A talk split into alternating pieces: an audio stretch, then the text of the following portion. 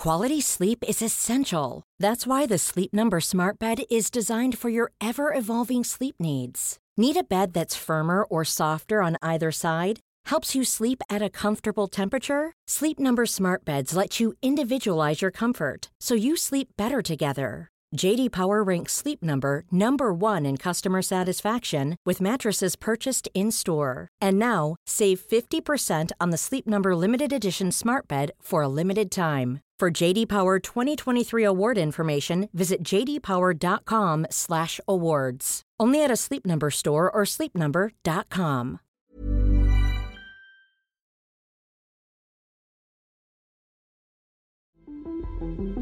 physical punishment on what you did to my child because I had always told my kids the worst thing you can ever do to somebody is break them. I always told my son that, and I always told the girls the worst thing you could do is cry rape on somebody if they didn't rape.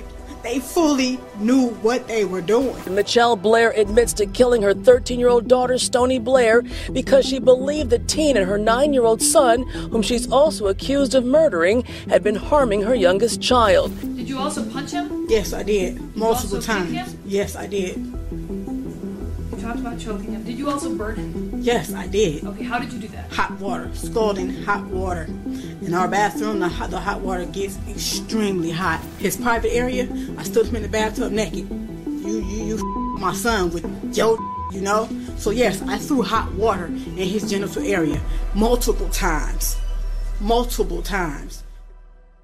Allô Internet. Aujourd'hui, je vais vous parler d'une maison des horreurs. Cette fois-ci, ça a lieu dans la ville de Détroit, au Michigan.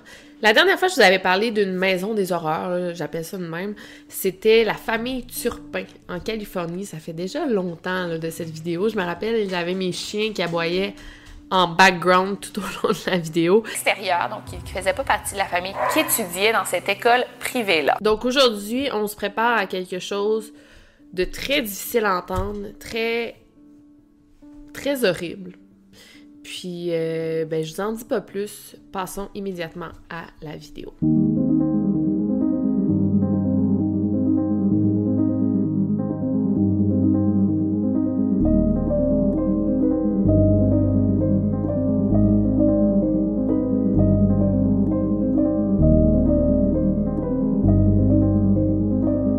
Vous écoutez le podcast Over and Out.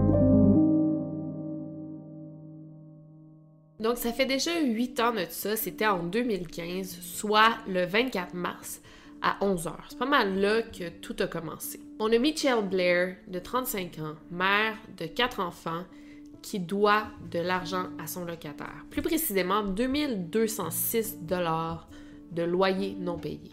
Elle vit dans un édifice à faible coût sur la rue Martin Luther King. Voici son appartement. Malheureusement, on est rendu à un stade que ben, on n'a pas bien le choix, mais les autorités locales doivent l'évincer de son appartement parce qu'elle doit trop d'argent, puis c'est pas la première fois qu'elle ne paye pas ses loyers à temps.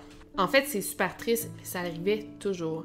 Michelle avait même dû emprunter de l'argent à des membres de sa famille, mais elle ne les remboursait jamais, était jamais capable de garder un emploi, donc ça venait difficile de les rembourser. À un moment donné, ben, ses proches se sont fatigués d'elle, ils lui ont dit clairement soit tu gardes tes emplois, soit tu retournes à l'école, mais nous, on peut plus t'aider gratuitement comme ça sans que tu nous rembourses. Donc Michelle a tout simplement arrêté d'appeler les membres de sa famille pour leur demander de l'argent et elle a pris du retard dans ses loyers. Donc le 24 mars, 11h, les autorités arrivent pour évincer Michelle, mais elle n'est pas là au moment des faits.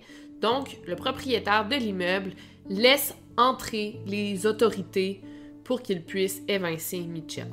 Sur place, l'appartement était tellement sale, c'était dégueulasse. Il y avait de la nourriture périmée, des déchets partout, c'était invivable. Donc là, ils ont commencé à sortir les meubles de l'appartement tranquillement pour évincer la locataire. Et rendu au frigo, en fait au congélateur, il était anormalement lourd. Il était tellement lourd, il n'était pas capable de le bouger. C'est en l'ouvrant qu'ils découvriront quelque chose qui leur donnera des cauchemars à tout jamais. À l'intérieur se trouvait le corps de la fille de Mitchell, Stony Blair, de 13 ans, qui était enveloppée dans un grand sac de plastique. Suite à cette horrible découverte, la police est immédiatement appelée sur les lieux. À côté du corps de Stony, toujours dans le congélateur, il y avait le corps du petit Steven de 9 ans, enveloppé dans un drap. Mais qu'est-ce qui s'est passé ici? Non loin de l'appartement, Mitchell s'était cachée avec ses deux enfants. Elle devait se douter de ce qui s'en venait pour elle. Un voisin avait dit à la police où elle se cachait, donc quand les policiers sont arrivés pour l'arrêter, elle a seulement été capable de dire un simple I'm sorry. Pendant que Mitchell est amené au poste de police, les corps du petit Steven et Stoney sont amenés au bureau du coroner pour qu'on puisse les identifier, mais aussi pour qu'on puisse performer une autopsie. On a effectivement pu confirmer que c'était bel et bien les enfants de Mitchell et qu'ils étaient morts quelques années auparavant, mais comme ils étaient congelés dans un congélateur, il n'y avait aucune, aucune odeur qui se dégageait de l'appartement. Stoney est décédé suite à de nombreuses blessures à la tête et Steven aussi de nombreux coups à la tête, mais aussi suite à plusieurs brûlures. Mais là, qu'est-ce qui s'est passé? Comment une mère peut congeler ses deux enfants? Qu'est-ce qui s'est passé?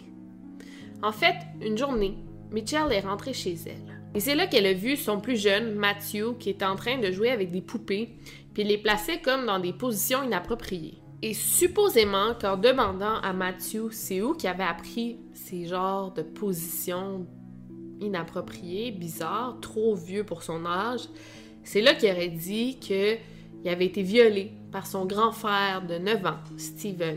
Et c'est là qu'il aurait appris ça. Mais est-ce que tout ça est vrai? Dans sa confession, Mitchell dit ceci. Upstairs and I said, Steven, said you was humping on him. And then Steven stood up and he looked at me, and right then I could tell, I could tell something was wrong in his face because he was just like this. Any normal kid, I know my kid would have been like, What? That's not what he did. He stood up and looked at me like he done lost his mind. Okay? And it, it just, hearing that from him had me up in my head, period. But I asked him, I said, Steven, tell me the truth. Was you humping on? He said, Yes, but that was all. And I said, did you hump on him with your underwear off? He said, No. Yelled out, Yes, he did.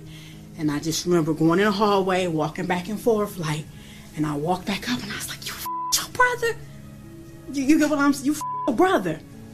So I'm looking at them too. I'm looking at them like, What? I can't understand.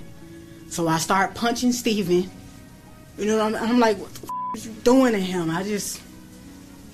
Je suis montée et j'ai dit à Steven, Matthew a dit que tu le humpais. Il s'est levé et m'a regardé comme s'il avait perdu la tête. Il a dit oui. Donc j'ai commencé à frapper Steven. J'ai mis un sac sur sa tête, il a perdu connaissance, je l'ai fait à quelques reprises. Et là, Mitchell est loin d'avoir fait seulement ça. En fait, selon le témoignage des autres enfants, elle aurait fait encore pire. Pendant deux semaines, Mitchell a complètement torturé le pauvre Steven en lui attachant une ceinture autour de la tête puis en le levant comme ça, en lui jetant de l'eau bouillante dessus, non seulement sur son corps mais aussi sur ses parties génitales, ce qui a fait que la peau a tombé en lui plaçant un sac sur la tête et en lui faisant boire du Windex. The reason I put bags over Steven's head because my son told me that the plastic on his bed, because I thought he was a bedwetter, he said, sometimes, Mom, I couldn't breathe. Steven was laying on me and he had my face down and the plastic on the bed, I couldn't breathe and he was humping on my butt like a basketball. That's when I got a garbage bag and started putting it over Steven's head. And I started asking him, bitch, you know what I'm saying? You see what this feel like? You can't breathe? You stop stopping my, that's my son. You could not breathe on top of getting raped. You was six years old at the time. You get what I'm saying? So I put the bags over his head. He lost consciousness. I did that a couple times. Um, he tell me that would be face down. He had stuff around his neck. So I grabbed Steven I grabbed a belt and I put a belt around his neck and I lifted him up like, do you like how this feels? Being choked with a belt. So I dropped him. I held him up until he lost consciousness as well. You were intending to. No, I did not intend to kill Steven. No, but no, no. I'm not. Listen to my question. You were intending to inflict ser- serious physical harm, but not kill him. Definitely. Okay. Did you also punch him? Yes, I did. Multiple also kick times. him? Yes, I did. You talked about choking him. Did you also burn him? Yes, I did. Okay, how did you do that? Hot water, scalding hot water. In our bathroom, the hot, the hot water gets extremely hot. So, um, his private area, I stood him in the bathtub naked. You, you, you, my son with your, you know. So yes, I threw hot water in his genital area multiple times, multiple times. Every time Stephen peed in my son's eyes, he put his in his ears, his nose. He peed. Even told me one time, Mom, and in my eyes, it was, it was, said it was, it was gooey but it wasn't pee. And the right then, it was like, I didn't even know a nine year old could ejaculate. You get what I'm saying? So not only did you do that, you in my son's eyes. So my son had to go through all this shit. So yes, yes, I threw hot water on him repeatedly. Did that make him burn? Yes, it did. His skin came off. Did you His also skin make came him off. drink Windex? Yes, I did because told me in the middle of the night he had took him in the basement and he make him drink the blue stuff from under the sink. And I'm like, what? What blue stuff? So I walked downstairs. He showed me what I said. You made drink Windex. And then I went back to like years before, and I'm like, is this what was wrong with him? I thought he had the stomach flu, where you vomit and have diarrhea. You get what at the same time. This is at that time. This is what was going around. A lot of people had it, so this is what I thought had. He didn't. Stephen made him drink Windex. So yes, I made that boy drink Windex. Clarify the record. Okay, again, you knew you were seriously harming him, but you didn't intend to murder him? No. Okay. Bref, c'est une horreur. Et après deux semaines de torture aussi intenses, c'est là que le petit Steven de 9 ans a succombé à ses blessures le 30 août 2012, trois ans auparavant. Ensuite, Mitchell a enveloppé son corps dans un drap et l'a placé au congélateur. Après neuf mois, Mitchell a découvert que sa plus vieille, Stony, de 13 ans, abusait aussi de son plus jeune, de Matthew. Toujours selon Mitchell, sa plus vieille, Stony, apparemment qu'elle prenait son sang de menstruation et qu'elle le mettait dans la bouche de Matthew. Et là, c'est difficile à croire tout ça. Est-ce que c'est vrai ou c'est juste une confession de la part de Mitchell? You said you killed her by putting a grocery bag over her head? Yes, um, that day would tell me different things because he was doing this to him for years, and I did not know that. You get what I'm saying? And I didn't find out till nine months later. She had started with Steven. She ruined my son. Okay, she started with Steven before he even started. So, yes, I put a bag over her head, but um, it got worse that day. Yes, I did. It got worse that day because she would tell me how she would take her pad, her menstrual pad, and squeeze her blood out in his mouth. Okay. And it was just, it was over with after that. It was over with. You meant to kill her. I definitely meant to kill her. It wasn't an accident. No, not at all. If I had a chance to do it again, I would. Donc c'est là qu'elle a recommencé la torture envers sa fille. Elle l'affamait, elle la frappait, elle lui jetait de l'eau bouillante sur le corps et l'a finalement étranglée à mort avec un t-shirt le 25 mai 2013. Ensuite, Mitchell a obligé son autre fille, Gabrielle, à envelopper le corps de Stony dans un sac de plastique, puis à le placer au-dessus du corps de Steven Quality sleep is essential. That's why the Sleep Number Smart Bed is designed for your ever evolving sleep needs. Need a bed that's firmer or softer on either side? Helps you sleep at a comfortable temperature? Sleep Number Smart Beds let you individualize your comfort so you sleep better together. JD Power ranks Sleep Number number 1 in customer satisfaction with mattresses purchased in-store. And now, save 50% on the Sleep Number limited edition Smart Bed for a limited time. For JD Power 2023 award information, visit jdpower.com/awards. Only at a Sleep Number store or sleepnumber.com. dans le congélateur.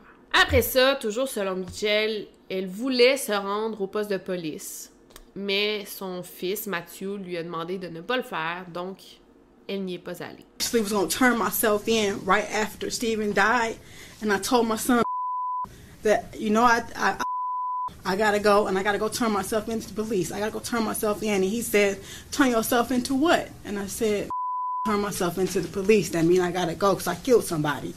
And then he said, I don't want you to go.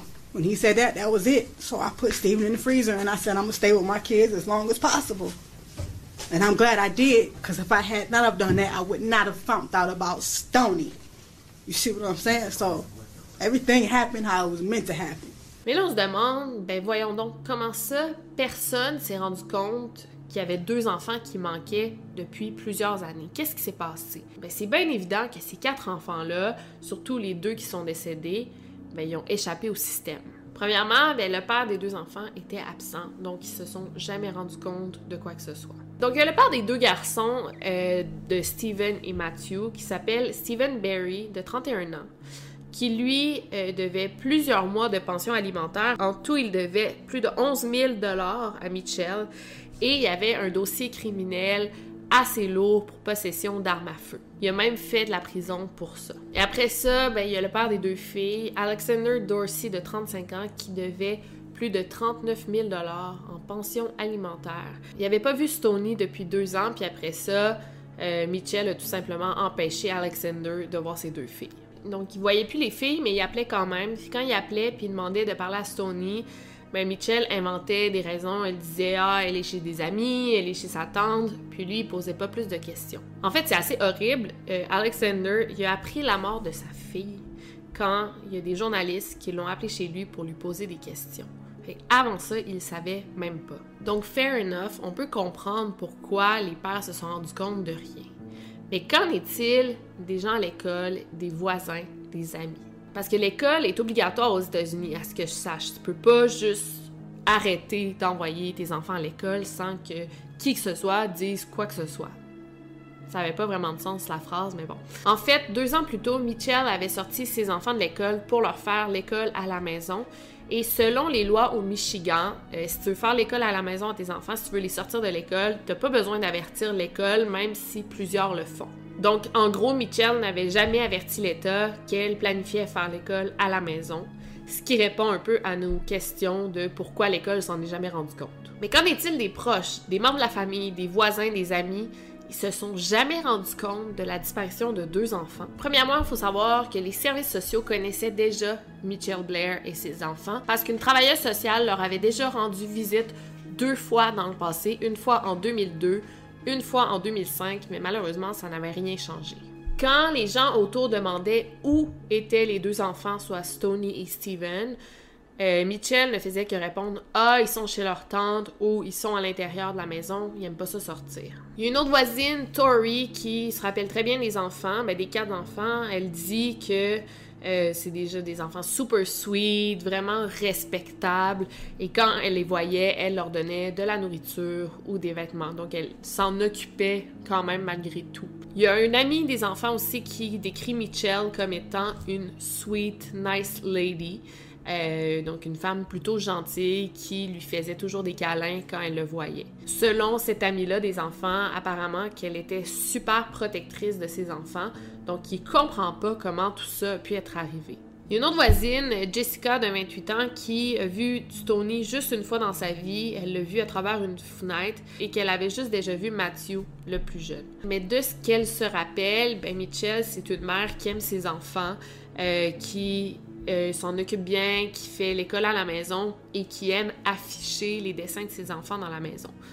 Mais tu sais, ça, c'est une opinion des voisins qui la voient rapidement, tu sais, c'est pas la réalité comme on peut voir. Mais tout ça, c'est intéressant parce qu'on peut voir que clairement, Mitchell, elle essayait de projeter l'image d'une bonne mère sur Facebook.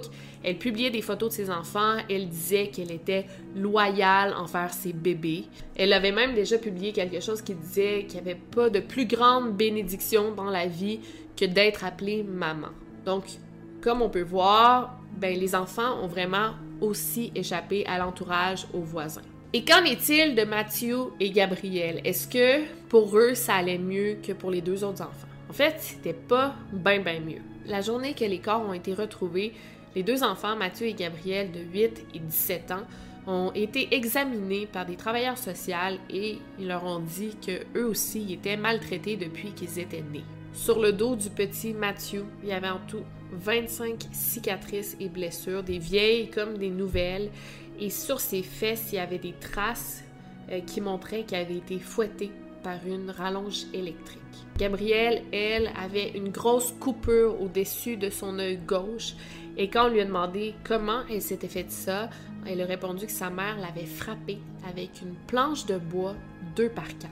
Elle avait aussi une dent de brisée et quand on lui a demandé comment elle s'était fait ça, elle a répondu que sa mère lui avait lancé un fer à friser dans le visage. Tout comme son petit frère, elle avait aussi plein de cicatrices de brûlures qui provenaient euh, de frères à friser où elle s'était faite frapper avec une rallonge électrique. Ça n'a pas été bien compliqué. Dès son arrivée au poste de police, Mitchell a avoué pour le meurtre de ses deux enfants et d'avoir maltraité ses deux autres enfants. Elle a été amenée en prison en attendant son procès et elle avait une caution de 1 million de dollars, donc c'était impossible qu'elle sorte de là. En parlant au juge, Mitchell a dit qu'elle n'avait aucun remords parce que il, ses enfants, n'avaient aucun remords de ce qu'ils avaient fait à son fils, Matthew.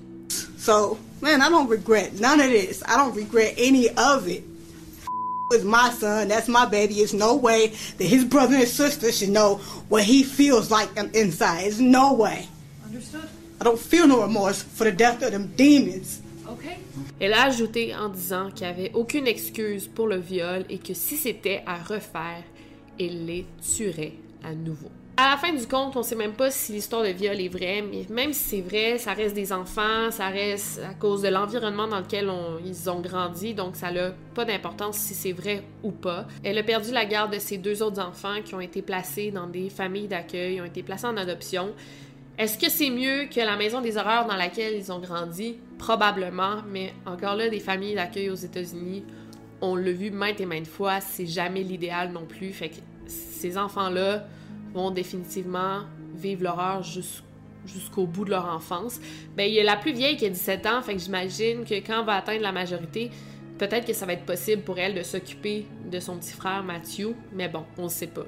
En juin 2015, elle a plaidé coupable à deux charges de meurtre au premier degré et elle a été condamnée à la prison à vie sans possibilité de libération. Sexual abuse? If that's what happened. That definitely did happen to me. That's why I know exactly how would have grew up.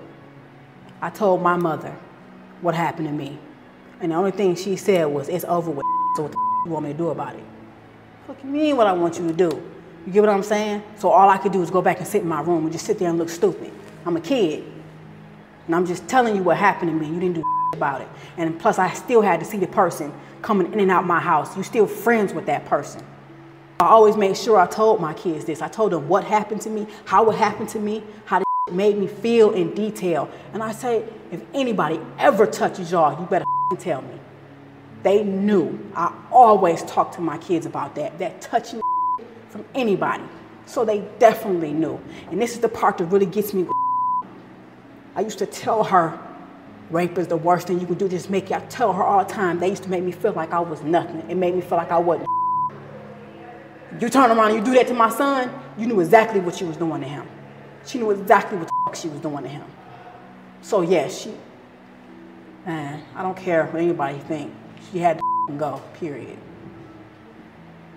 So I damn sure wasn't about to let grow up mad as hell all the damn time, can't trust nobody. When it was just as simple as, you're my mother, do something. Didn't call the police, didn't do just said, it's over with now. What the f- want me to do about it? That's my response. So, yeah, that's the problem. And this is what can happen to a kid. When like that goes, that wasn't happening to my son, period. So when I say he got closure, he got it. I know exactly what he was feeling even when my son was talking to me about some of the stuff, he would go like this to his face. He'd be like, Mom, and it felt so nasty. And that, that right there, I knew exactly what he was doing. I knew how he was feeling because that's how I used to feel. When he, when he did that, I knew it. There ain't no amount of talking. It was, no. So when you tell me she was a 13 year old child, okay. Some of the most heinous crimes in this world has been by kids. So I, I don't want to hear that. That's my family. I don't give a damn what America thinks. But I also want to tell America they can kiss my ass. Don't throw no stones, because they got a whole lot coming their way too. They just feel more comfortable for them to be able to say, well, my sin is not as bad as yours, at least I didn't kill my kids. That in God's eyes, we all down here. That's period.